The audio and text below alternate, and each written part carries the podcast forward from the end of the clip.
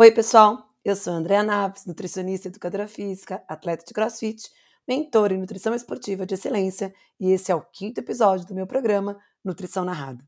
O Nutrição Narrada é um programa de atualização rápida e de fácil acesso em nutrição esportiva para você que quer estar por dentro das novidades da área, mas não tem tempo para estudar de outra maneira. Assim, o intuito com este programa é que, por meio de podcasts semanais, você possa se atualizar nos mais diversos assuntos que permeiam a nutrição, o exercício, a performance esportiva, o emagrecimento e a hipertrofia muscular. O Nutrição Narrada é uma forma simples e rápida que encontrei de estar em conexão com você que precisa se atualizar em nutrição esportiva, mas não tem tempo para fazer um curso ou para estudar sozinho.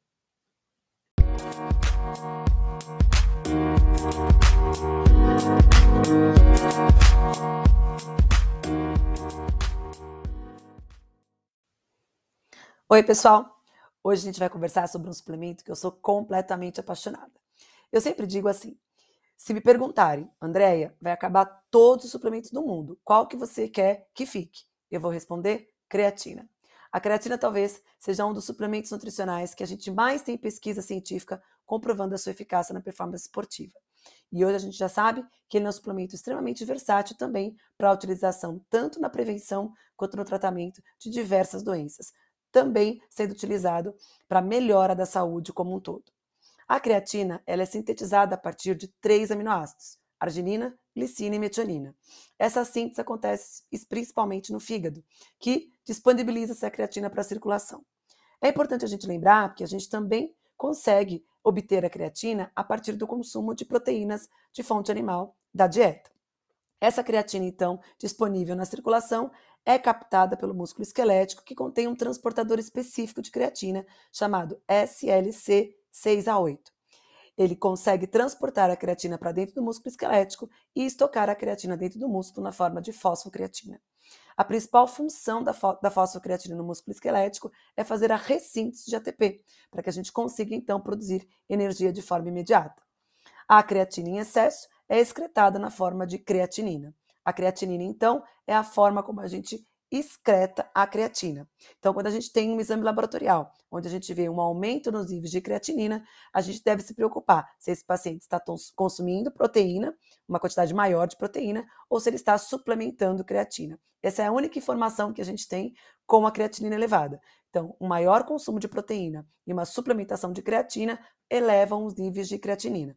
Então, a gente não precisa se preocupar, porque a creatinina não é um marcador específico de doença renal. Então, isso coloca por terra toda a preocupação que as pessoas sempre tiveram de que a suplementação de creatina pudesse levar a um, a um dano renal. E a gente sabe que isso não é verdade, porque a creatinina não tem essa especificidade em avaliar dano renal. Existem exames muito mais específicos e mais é, é, adequados para se avaliar, então, o dano renal. A creatinina só demonstra, então, que se tem um consumo maior de creatina pela dieta ou uma síntese endógena também maior por um maior consumo de proteína. Uh, o que os estudos têm mostrado é que a suplementação de creatina aumenta os estoques musculares de creatina, sim, né? Quando se compara dietas, indivíduos que têm uma dieta vegetariana com aqueles que fazem a suplementação de creatina, a gente observa que a creatina é, aqueles que fazem a suplementação têm um estoque maior de creatina no músculo. E que quando você associa a suplementação de creatina com um carboidrato ou uma proteína, esse estoque ainda, esse acúmulo de creatina no músculo esquelético ainda aumenta aumenta ainda mais. Então é importante a gente entender que tanto a suplementação isolada de creatina quanto a suplementação associada ao carboidrato e à proteína elevam os estoques de creatina muscular. E, como eu falei aqui, os vegetarianos têm um estoque menor de creatina e isso os torna uma população é, extremamente é, alvo né, para que a gente faça a suplementação de creatina e adeque os estoques de creatina nesses indivíduos que têm um consumo de proteína mais baixo. O principal efeito ergogênico da creatina está na melhora da performance esportiva de esportes que estão envolvidos com velocidade, com contração rápida, com a, a produção de energia rápida. Então, melhora a performance de sprint, então de, de velocidade, aumenta a produção de energia e a contração muscular nesses esportes de alta intensidade, melhora a força, melhora a massa muscular, então está envolvido com a hipertrofia muscular, também pode potencializar a síntese de glicogênio muscular, melhora a recuperação, porque é um importante ativador de células satélites, a creatina é uma importante ativadora de células satélites, que acelera o processo de recuperação pós-exercício, e a creatina também, por aumentar a recinto de ATP intramuscular faz com que o indivíduo tenha mais tolerância ao esforço físico. Então, no contexto da, do, da, do, do, esporte, ela tem um benefício muito grande em todas as questões. Pensando em melhora de performance esportiva, o que a gente tem é que esportes onde se envolve força, potência, velocidade, realizados em alta intensidade, são essas modalidades esportivas que se beneficiam da suplementação de creatina na melhora da performance. Isso não quer dizer que outras modalidades esportivas não possam usar a creatina como uma forma, por exemplo, de melhorar a recuperação. Então, a gente é, sabe que, que, por exemplo, a gente poderia usar a creatina em modalidades como endurance, por exemplo, para potencializar a recintos de glicogênio muscular ou ainda melhorar a recuperação desse atleta. No entanto, o efeito ergogênico da creatina na melhora da performance de endurance não é observado nos estudos científicos. Então, quando a gente pensa em melhora de performance, a gente vai utilizar a creatina em atividades de intensidade alta, que envolvem velocidade, força e potência, ou quando eu ainda quero potencializar o ganho de massa muscular no meu paciente que faz o treinamento resistido. Num paciente que faz outros tipos de modalidades que não sejam intermitentes ou que não sejam de alta intensidade, a creatina pode ser utilizada como uma forma de melhorar a recuperação, tá? Porque ela é, uma importante, ela é uma importante ativadora de células satélites. Mas a efetividade da creatina em exercícios de endurance não é comprovada nos estudos atuais. O principal efeito bioquímico da creatina é porque ela aumenta o conteúdo, não só a suplementação de creatina aumenta não só o conteúdo de creatina intracelular, mas também aumenta a quantidade de água intracelular. E esses são dois fenômenos que estimulam, então, a, a ativação de vários fatores de transcrição gênica e também proteínas que estimulam a síntese proteica e que, associado ao treinamento resistido, por exemplo, geraria um aumento da força, da potência, da velocidade e até mesmo do ganho de massa muscular. Uma outra questão é que o aumento da creatina intramuscular e da água intracelular, isso faz com que se tenha também uma maior ativação dos genes relacionados aos fatores de regulação miogênica que aceleram então o processo de recuperação muscular. Além disso, existem alguns estudos que especulam sobre o efeito da creatina no aumento do AMP cíclico desculpa, da MPK, que faria então a maior translocação do GLUT4 para a membrana da célula muscular, permitindo a maior entrada de creatina dentro desse músculo. Então, de fato, existem aí vários caminhos bioquímicos que vão melhorar a síntese proteica eh, e vão melhorar também a, a, a proliferação celular para o reparo do dano induzido pelo exercício. Quando a gente pensa no efeito ergogênico, né, quando eu falo assim, é a melhora da performance esportiva. Quando a gente pensa no efeito ergogênico da creatina em exercícios de intensidade alta, força, potência, velocidade, em exercícios intermitentes, a gente tem que lembrar de que as, quando a gente suplementa a creatina, a gente tem um ponto de saturação dessa creatina.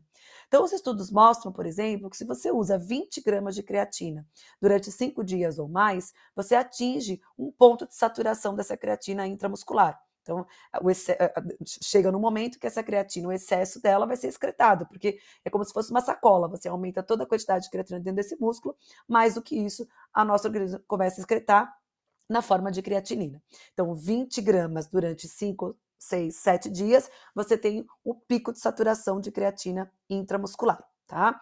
Se a gente não quiser trabalhar com essa quantidade, quiser trabalhar com uma quantidade menor, que é o que os estudos colocam, ao torno de 3 a 5 gramas por dia de creatina, essa saturação do músculo esquelético demora 28 dias.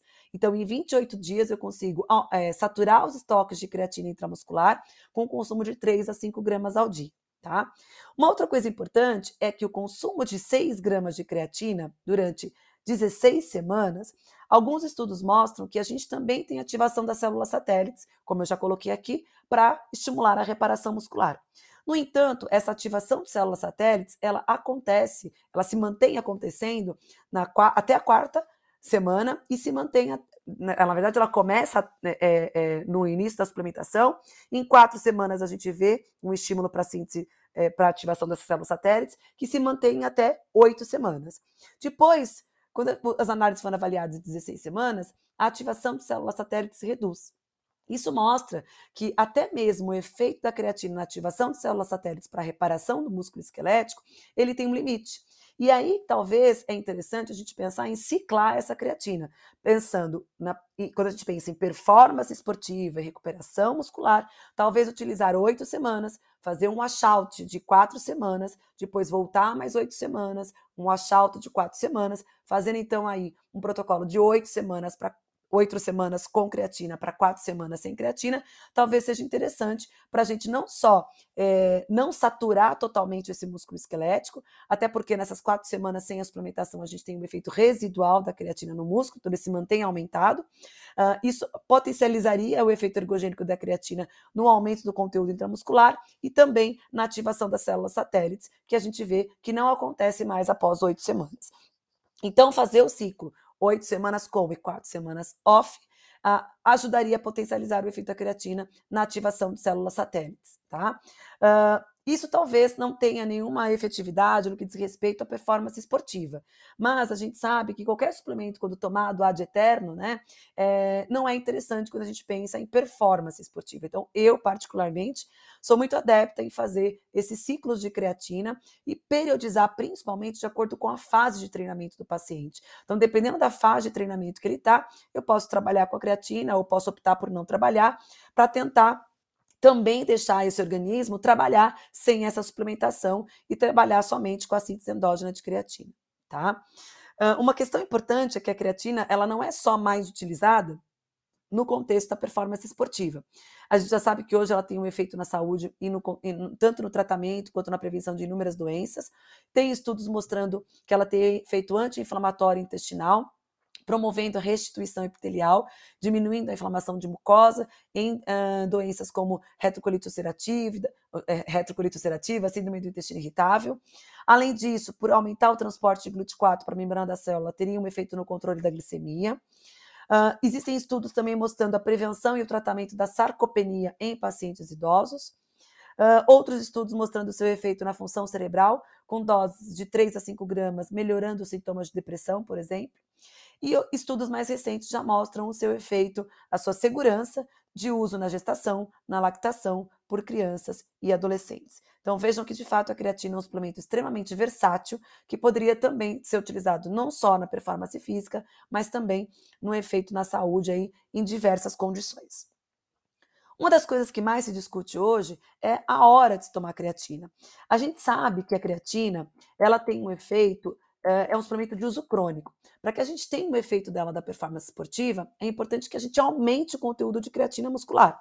E isso a gente já falei aqui para vocês que pode acontecer com doses altas em curto espaço de tempo, como as 20 gramas em 5 dias. Lembrando que essas 20 gramas têm que ser fracionadas durante o dia, em quatro doses de 5 gramas.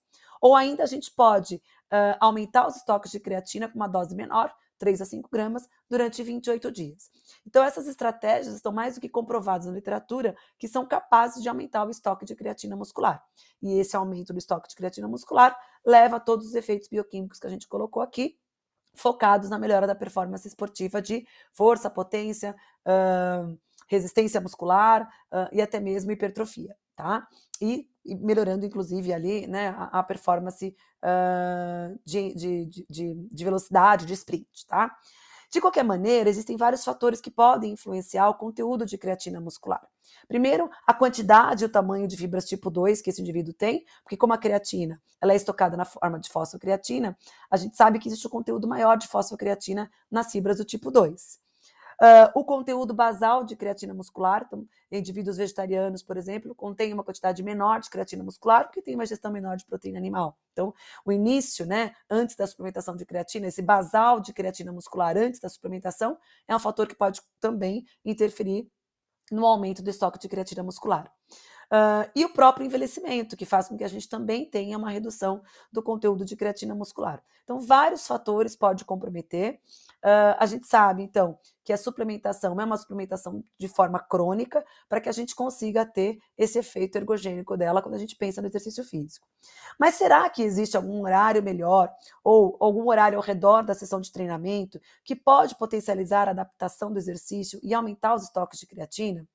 Isso foi publicado, isso foi verificado e avaliado num estudo de revisão publicado recentemente por um grupo de pesquisadores da USP que discutiram sobre esse efeito da creatina, sobre o timing da suplementação de creatina.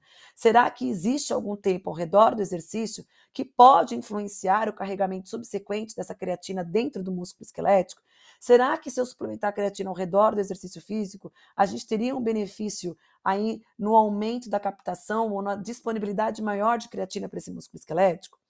O que se tem de hipóteses é que quando a gente começa o exercício físico, a gente tem um aumento da perfusão sanguínea para o músculo em atividade, que é chamado também de hiperemia do exercício. Né? Então, o aumento da vasodilatação induzida pelo exercício físico nesse músculo esquelético poderia aumentar a oferta de nutrientes para o músculo.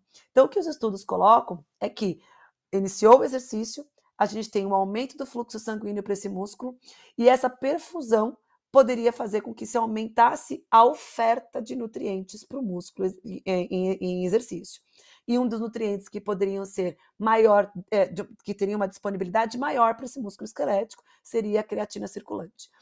Uh, nesse sentido, parece que consumir a creatina, né, é, é, na verdade, encontrar o momento da suplementação de creatina junto com o início da vasodilatação desse músculo esquelético, poderia então aumentar a oferta dessa creatina é, para o músculo esquelético, fazendo, fazendo com que se tivesse um aumento dessa creatina né, dentro do músculo. Então, coincidir o fluxo sanguíneo muscular que se inicia durante o exercício com a presença da creatina na circulação faria com que o músculo captasse mais essa creatina já que a vasodilatação aumenta a oferta de nutrientes para o músculo. E um dos nutrientes que poderiam estar tá, é, sendo destinados para esse músculo seria a creatina, tá? 100% da creatina monoidratada é absorvida pelo trato gastrointestinal. Quando a gente dilui 2 gramas de solução aquosa, a gente tem um pico de concentração no plasma em uma hora. Doses mais altas do que 10 gramas atingem um pico de concentração no sangue de até 2 horas e meia. E as doses usuais da suplementação, que fica ao redor de 3 a 5 gramas, atinge um pico de concentração de uma a duas horas, e que isso pode se manter elevado em até quatro horas. Então, nesse sentido, parece que suplementar a creatina no início do exercício, né? E claro, dependendo da duração desse exercício, a gente poderia coincidir a vasodilatação induzida pelo exercício com a presença da creatina no, músculo, no, no sangue, e isso aumentaria então a oferta de creatina para o músculo esquelético. Com, dependendo da duração do exercício, quando a gente pensa no exercício de alta intensidade, intermitente ou um treinamento resistido, a gente sabe que esses exercícios são realizados numa duração menor. Então, talvez suplementar a creatina ali até uma hora antes do exercício seria uma estratégia interessante para aumentar a quantidade de creatina circulante, para coincidir com a vasodilatação do exercício e aumentar a oferta de creatina para o músculo esquelético. Então, essa seria um dos mecanismos, né, de que talvez suplementar a creatina no pré-exercício seria uma estratégia eficaz é, para que a gente pudesse, então, aumentar o conteúdo de creatina intramuscular. Os estudos mostram que o fluxo sanguíneo do músculo ele é, é, reduz depois de 30 minutos que o exercício termina. Claro que isso depende muito da modalidade esportiva, do tipo de exercício que está sendo realizado, da duração, da intensidade, né? É, tudo isso vai interferir nessa vasodilatação pós-exercício. E alguns estudos mostram que, dependendo do exercício físico, essa vasodilatação pode durar até duas horas após o exercício físico. Então, consumir a creatina no, até uma hora pré-exercício faria com que a gente tivesse um aumento da oferta de creatina para esse músculo esquelético e que essa vasodilatação, dependendo do exercício que está sendo realizado, essa vasodilatação aumentada em até duas horas após o exercício físico favoreceria ainda a entrada dessa creatina dentro do músculo esquelético. Então, essa seria a primeira hipótese de que consumir creatina existiria ali um timing né, para consumir a creatina e consumir a creatina no pré-exercício poderia ser interessante. Uma outra possibilidade é que quando a gente faz exercício físico, uma das respostas de adaptação do exercício seria uma alteração da bomba sódio-potássio, que aumentaria a atividade do transportador de creatina, fazendo então com que o músculo tivesse uma captação maior dessa creatina circulante. Só que nesse caso, né, essa adaptação do transportador de creatina em resposta ao exercício físico precisa de pelo menos uma semana para se ver resultados, tá? Então a hipótese que se tem é que o consumo de creatina uma hora antes do exercício até duas horas após a realização do exercício seriam momentos interessantes para se aumentar tanto a oferta quanto a captação de creatina pelo músculo esquelético. Primeira hipótese seria pela vasodilatação induzida pelo exercício, que aumenta a oferta de creatina para o músculo. E a segunda hipótese seria que, após o exercício físico, a gente também teria um aumento do transportador de creatina, que aumentaria a captação dessa creatina pelo músculo esquelético. Além do que, é importante lembrar que a vasodilatação induzida pelo exercício pode permanecer ainda aumentada até duas horas, duas horas após a realização do exercício, aumentando também, é, continuando a aumentar a oferta de creatina para esse músculo esquelético. Então, essas hipóteses aí trazem à luz de que talvez possa existir algumas evidências de que o time de creatina poderia ter efeito é, no aumento de creatina intramuscular. Eu sempre costumo dizer que creatina, por ser um suplemento de uso crônico, é, se a gente quer utilizá-la, então é importante utilizá-la de qualquer maneira, em qualquer horário. Porque a gente sabe que quando associada com proteína, quando associada com carboidrato, a gente vai ter um aumento da, da, da entrada da creatina no músculo esquelético. De qualquer maneira, essas especulações em relação ao time de creatina, que seria a utilização da creatina ao redor do exercício físico, traz à luz de que isso poderia ser uma nova estratégia, uma, uma estratégia que uh, pudesse trazer não só um aumento no conteúdo de creatina intramuscular, mas também uma melhora da performance. Porém, isso ainda não é observado nos estudos. O que a gente sabe é que a suplementação de creatina aumenta, então, o conteúdo de creatina intramuscular, uh, e que pode melhorar a performance esportiva, que vários fatores podem modificar essa resposta, desde a idade, a dieta, o exercício, o processo de envelhecimento, o conteúdo de fibras do tipo 2, e que a suplementação ao redor do exercício, né, ela poderia sim melhorar o conteúdo de creatina intramuscular quando comparado com a suplementação longe do exercício físico. Mas os estudos ainda não são conclusivos é, em relação a isso. Então, há evidências, sim, de que quando a creatina é suplementada ao próximas sessões de exercício, isso poderia ser eficaz quando comparado com o consumo dela em outros momentos do dia, tá? No entanto, ainda os estudos não são tão conclusivos é, é, em afirmar de que isso poderia, inclusive, melhorar a performance esportiva, tá? Uh, é importante avaliar o impacto das baixas doses do conteúdo de creatina muscular, já que a saturação só acontece em 28 dias, né? E que talvez, como a gente vai trabalhar, se a gente for trabalhar com 5 gramas de creatina, por exemplo, né? Como a saturação vai demorar 28 dias, talvez trabalhar ao redor do exercício facilitaria ou aceleraria esse aumento da creatina, essa entrada da creatina para o músculo esquelético, por conta da vasodilatação e, e do aumento do transportador de creatina como resposta à adaptação do exercício. Uh, como eu já coloquei, ainda são necessárias mais pesquisas para se confirmar esse efeito, né? É importante avaliar o efeito do timing de creatina em outros tipos de exercícios, que não só o treinamento resistido, então também o treinamento de endurance ou ainda em sprints repetidos, né? Então, isso permitiria que a gente tivesse mais uh, uh, efeitos, né? E mais mais é, conclusões em relação ao efeito da creatina nesse tipo de nesses outros, nessas outras modalidades esportivas, né? Uh, além dos efeitos da creatina no pré e pós-exercício, ainda existem especulações de que ela poderia ser ingerida durante o exercício físico. É, no entanto, isso ainda também não é comprovado na literatura, tá? Uh, é, é, na verdade, seria aí uma forma de interesse para que a gente pudesse avaliar esses efeitos, e aí talvez melhora da performance esportiva, mas a gente não tem ainda conclusões em relação a isso, tá? Então, embora o exercício pareça aumentar o acúmulo de creatina no músculo com a suplementação de creatina, as evidências que apoiam a importância do aumento da suplementação, né, tanto pré e pós, né, que avaliem, na verdade, ou seja, a gente não tem estudos que comprovem, né, comparando a suplementação pré com a suplementação pró, pós, ou a suplementação pós com a suplementação durante, ou a suplementação pré com a suplementação durante, apesar das especulações, a gente, a gente ter as especulações de que o consumo ao redor da sessão de exercício seria interessante, mas a gente não tem estudos comparativos, né, ah, é melhor pré, é melhor pós, é melhor durante, a gente não tem estudos comparativos ainda, tá? Esses, e além do que, esses dados ainda são um pouco contraditórios por conta das populações avaliadas e os protocolos de treinamento, tá? Uh, estudos mais bem controlados então, são necessários né, para se avaliar essa questão do efeito ergogênico da creatina com relação ao time de suplementação. É, eu, particularmente, tenho testado na minha prática clínica o consumo ao redor é, do exercício. Eu trabalho muito com esportistas e atletas, vocês sabem disso. Eu tenho dividido a dose de 5 gramas, né? Trabalhando 2 gramas e meia aí pré-treino ou pós-treino, ou até trabalhando uma forma mais redonda para o paciente, que é até mais fácil de usar, 3 gramas antes e 3 gramas depois do exercício, tá? E estou avaliando ali a excreção de creatinina dos meus pacientes e estou também monitorando a performance esportiva e conversando com eles ali no que diz respeito a, a, a, a alguma mudança que eles talvez é, observem em relação ao exercício exercício físico, mesmo a gente sabendo que o relato do paciente pode ser decorrente de um efeito placebo, né? De qualquer maneira, eu acho interessante a gente pensar e avaliar essas questões e continuar estudando né, sobre essas questões da suplementação de creatina ao redor do exercício, a suplementação de creatina, melhora da performance esportiva e o aumento do conteúdo de creatina intramuscular já está muito bem documentada na literatura.